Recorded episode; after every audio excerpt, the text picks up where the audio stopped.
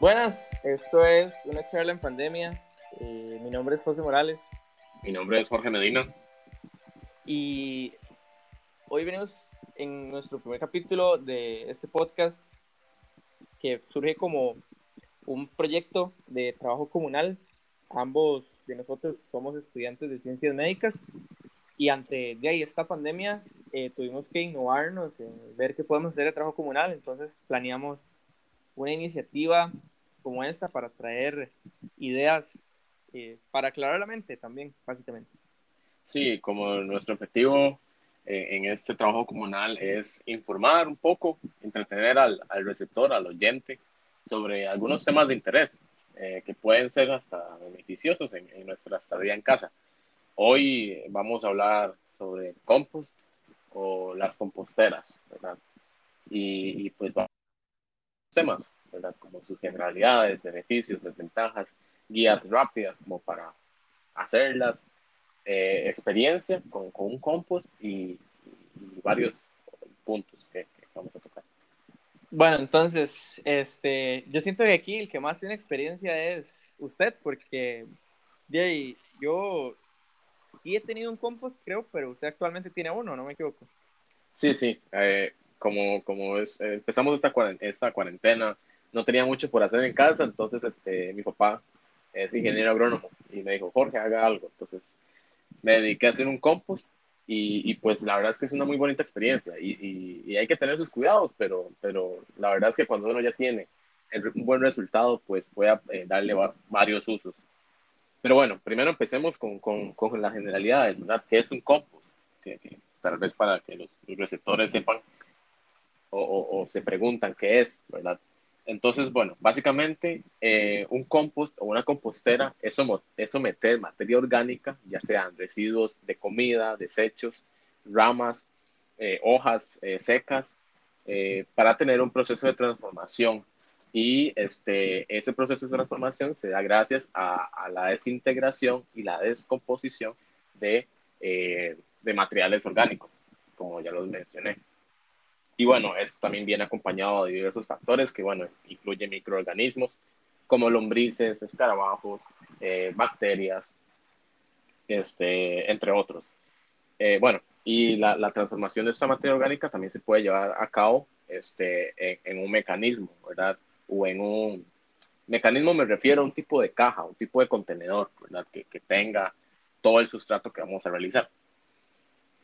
Si no me equivoco, creo que esto también, el compost se ha vuelto como últimamente, no como una tendencia, pero sí ha incrementado, porque de antes la gente de, botaba los residuos así al, al descaro en la basura y si no me equivoco, un dato que leí, el 40% de la basura que nosotros botamos es, es orgánico y perfectamente se puede meter en un compost.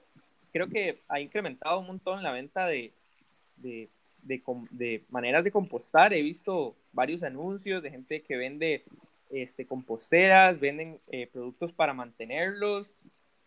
Creo que uno de los productos más importantes es el, el, los, unos tronquitos que tiene que absorben la humedad, porque en bien el compost tiene que tener humedad para poder funcionar, pero hay que nivelarla. Sí, sí, o sea, tiene sus cuidados, que, que pues luego vamos a estar hablando, pero sí, eso que usted dijo de, la, de los desechos orgánicos en casa, eh, de hecho por eso fue que empecé yo el compost aquí en mi casa, porque yo veía que mi hermano, mi papá llegaban y, y no sé, cocinaban algo ahí, con, hacían una ensalada o algo así, y todo iba a la basura, a la normal, a la bolsa. Y llegaban malos olores, llegaban malos olores, eso se descomponía, se hacía ahí este, desechos muy feos. Entonces yo dije, ¿cómo, cómo, cómo puedo aprovechar estos residuos de una buena manera? ¿verdad? Y, y, no, o sea, yo también estuve leyendo artículos donde decía que el compostaje reduce el 80% de la, de, de, la materia orgánica por, o sea, por cada 100 kilogramos, ¿verdad? O sea, estamos hablando de, de, de bastante. Y, y, bueno, y se puede obtener entre, de compost de 80% de, de, de 100 kilogramos de basura, se puede obtener 20 a 25 kilogramos. O sea, estamos hablando que, que, que de altas cantidades de basura se puede obtener este, sí, 20 25 kilogramos, ¿verdad? De, de, material que se puede utilizar para, para plantas, para, para, para, plantar, para abono, que es lo más importante, ¿verdad? Y, y, bueno, yo creo que esas son como las, las, ideas generales de qué es un compost. Pero bueno, ¿para qué es que se hace? ¿Por qué es que se hace el compost? ¿Cuáles son los beneficios, verdad? ¿Cuáles son los beneficios usted cree, José? Esos últimos que usted mencionó son bastante buenos, pero creo que también eh, parte del compost, lo bueno es que eliminamos el uso de, bueno, si lo utilizamos de una buena manera, como para utilizar y plantar, utilizar como abono, eh, y lo hacemos nosotros, lo vigilamos nosotros, entonces de esa manera podemos eliminar el uso de agroquímicos. Cuando compramos en el súper o demás, no sabemos de dónde vienen o qué, qué productos han llevado. Por ejemplo, hay muchos productos que sí vienen como con un sellito o como con alguna marca que los identifique que diga que fueron producidos de manera totalmente este, orgánica, sin, sin agroquímicos y demás, pero ese es uno de los beneficios del compost, que se puede vigilar y no, no requiere de este tipo de cosas. Otra, otro beneficio es que eh, no produce, bueno, no, no, produce patógenos porque si uno lo tiene en, en buen estado, el compost en buena teoría debería, debería mantener los frutos, que, los plantas que vaya a traer, las plantas que van a germinar, libres de, de, patógenos, porque el ambiente que produce el compost no, no permite el desarrollo de, de organismos patógenos, por ejemplo. Los beneficios eh, del compost también, bueno, primero, como lo he venido diciendo todo este, todo este rato, el, el, reciclaje en sí o la reutilización en sí de los, de los desechos orgánicos también, bueno, pues tiene, tiene su actividad como, como un abono orgánico, que de hecho esa es la finalidad principal, ese es el beneficio principal, ya que este, al tener un compost eh, con buen sustrato, con buen cuidado, uno lo puede aprovechar para plantar, eh, uno lo puede aprovechar para dársela a algún tipo de planta y, y, pues son muy ricas en minerales y en, y en nutrientes, ¿verdad? Para, para X tipo de planta porque se puede usar, ese es el beneficio, que, que, es multifuncional, se puede utilizar en cualquier tipo de planta o hasta en un árbol. Entonces, este, esos son como los beneficios principales en sí de hacer un compost. Sin embargo, el, el compost también trae sus problemas, ¿verdad? O sea, requiere cuidado. Eso es lo que iba a mencionar. Sí, hay, hay desventajas en hacer un compost. Y bueno, la, la, la, primordial en sí es que si no se tiene un buen cuidado del compost, puede haber una sobrepoblación de microorganismos o de, o de insectos, ¿verdad? Eh, eh, y el claro ejemplo en sí es el de las moscas. Eh, porque eso sí, yo con mi experiencia tuve, tuve ese, ese pequeño problema. una sobrepoblación de moscas, estamos hablando de alta cantidad de vectores, es verdad, tanto de enfermedades como de parásitos. Entonces, al tener un compost en casa y no tener un buen cuidado, este, uno puede estar susceptible a, a varios vectores, ¿verdad?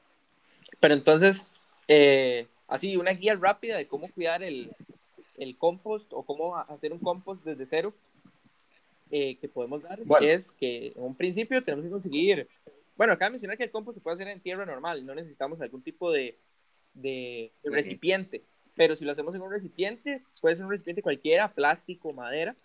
Eh, sí, yo creo que ese es el, el, paso uno de un compost, ¿verdad? El, el recipiente, dónde se va a contener, porque hay, hay, una, hay una diferencia entre hacerlo en el suelo y hacerlo en uno mismo en un recipiente, ¿verdad? Y, bueno, eso se explica por, por, diversos factores, pero el más importante es por las ideas, las ideas que tiene y el, y el mucho contacto que tiene el compost con toda la tierra del suelo, ¿verdad? Pero por eso es que es mucho mejor en, en, en, un, en un contenedor, porque primero es más fácil de manejar y es un poco más controlable.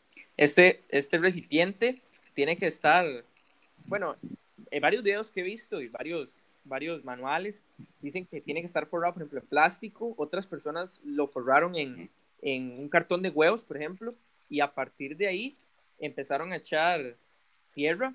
Después echan capas de otros materiales orgánicos como hojas secas, frutos y demás. Sin embargo, hay ciertas cuestiones que no se pueden poner en el, en el, en el compost.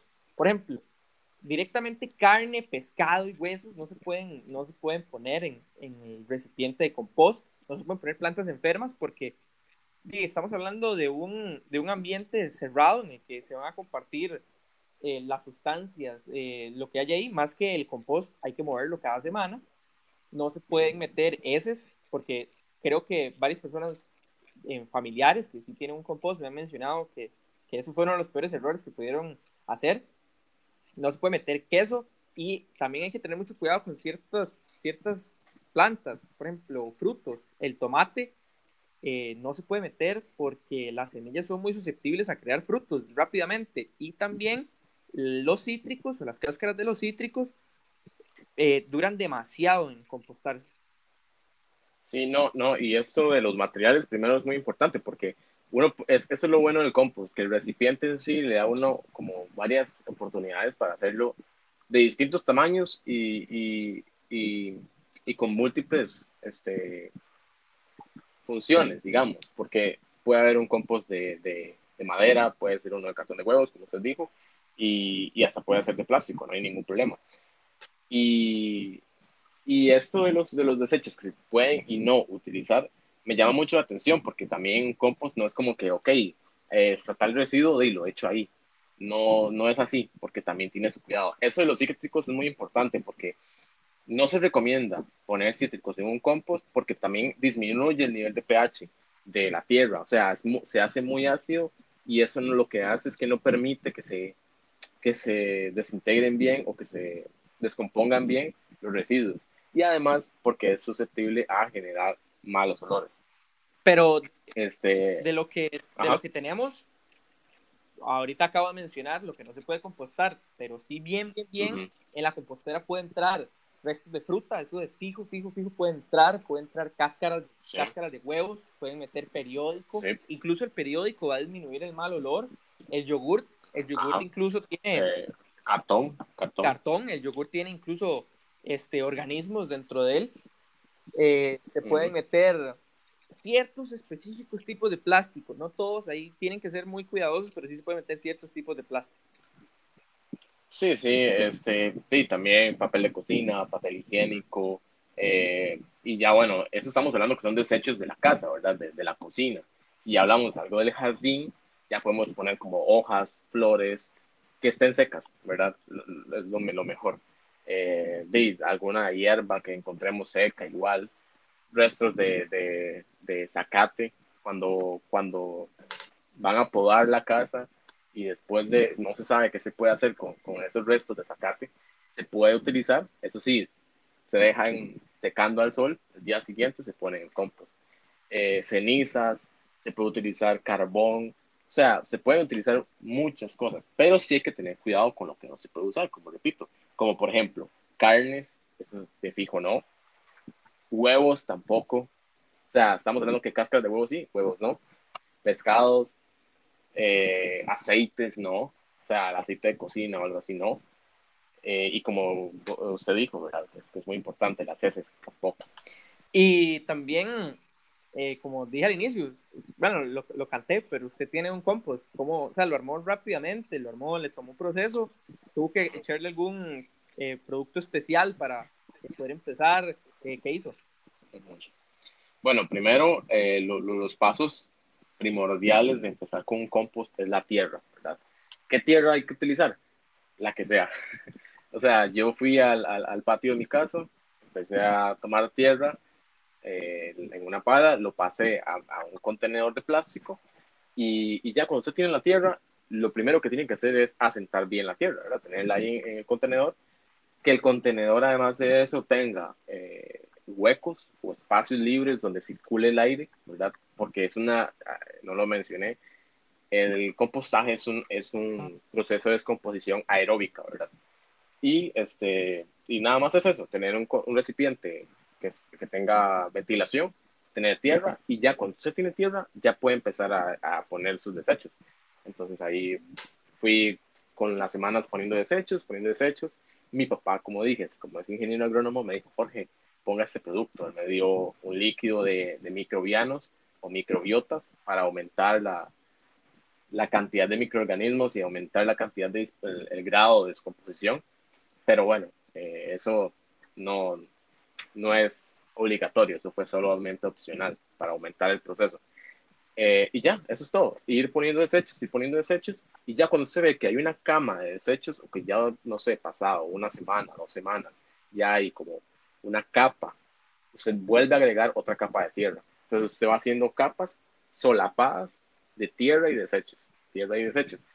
Y así la tierra que está más abajo va a ir ya eh, descomponiéndose, descomponiéndose.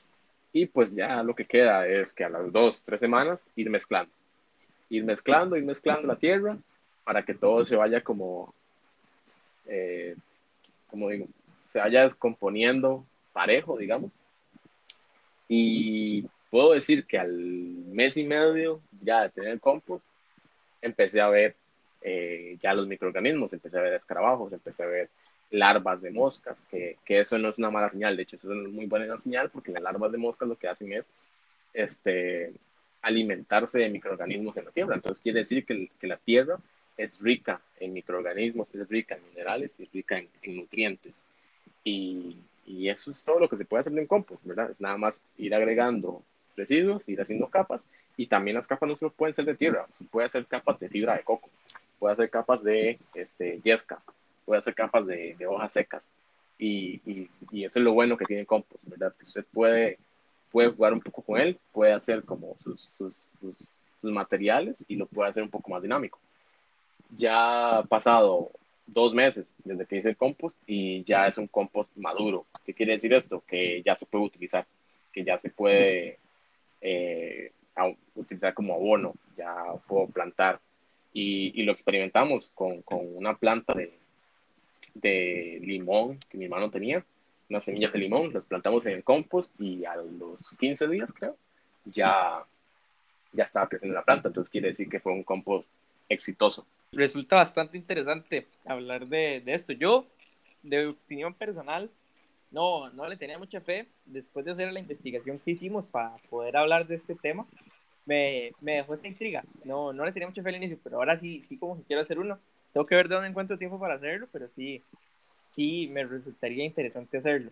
También, para quien esté interesado, no sé cómo estaría ahorita la situación, pero el año pasado la municipalidad de Escazú, porque cabe mencionar que nosotros estamos haciendo nuestro, nuestro trabajo comunal en, el cantón de Escazú, eh, la municipalidad de Escazú inició un programa para hacer compostaje donde tiene una serie de requisitos y dentro de ellos está como eh, vivir en Escazú, obviamente, eh, eh, estar, bueno, ser accesible a que lo visiten una vez al año y otros, otros requisitos. Eh, no, como les digo, ahorita no tengo bien la información, no sé si ahorita estará esa campaña, pero de igual manera podrían preguntar el número de teléfono para, para esta campaña, que me imagino que sigue sirviendo, fue el 2208-7536. Eh, repito, es en Escazú, porque nosotros estamos hablando... ¿Y cómo, cómo se llama, José, la campaña? La campaña se llama Proyecto Compostaje Residencial, así se llama el proyecto. Y la que el contacto que ponen aquí se llama María Isabel Sánchez, así se llama la persona que está ¿Y en, y, ¿y en qué consiste? El proyecto consiste en, en, realizar, en promover el aprovechamiento de residuos orgánicos a través de compostaje. Eh, de, básicamente de eso trata la, la, universidad. La, la, municipalidad de Escazú eh, le daría apoyo para poder empezar un compostaje creo que, que, con esto llegamos al, al, final de nuestro podcast.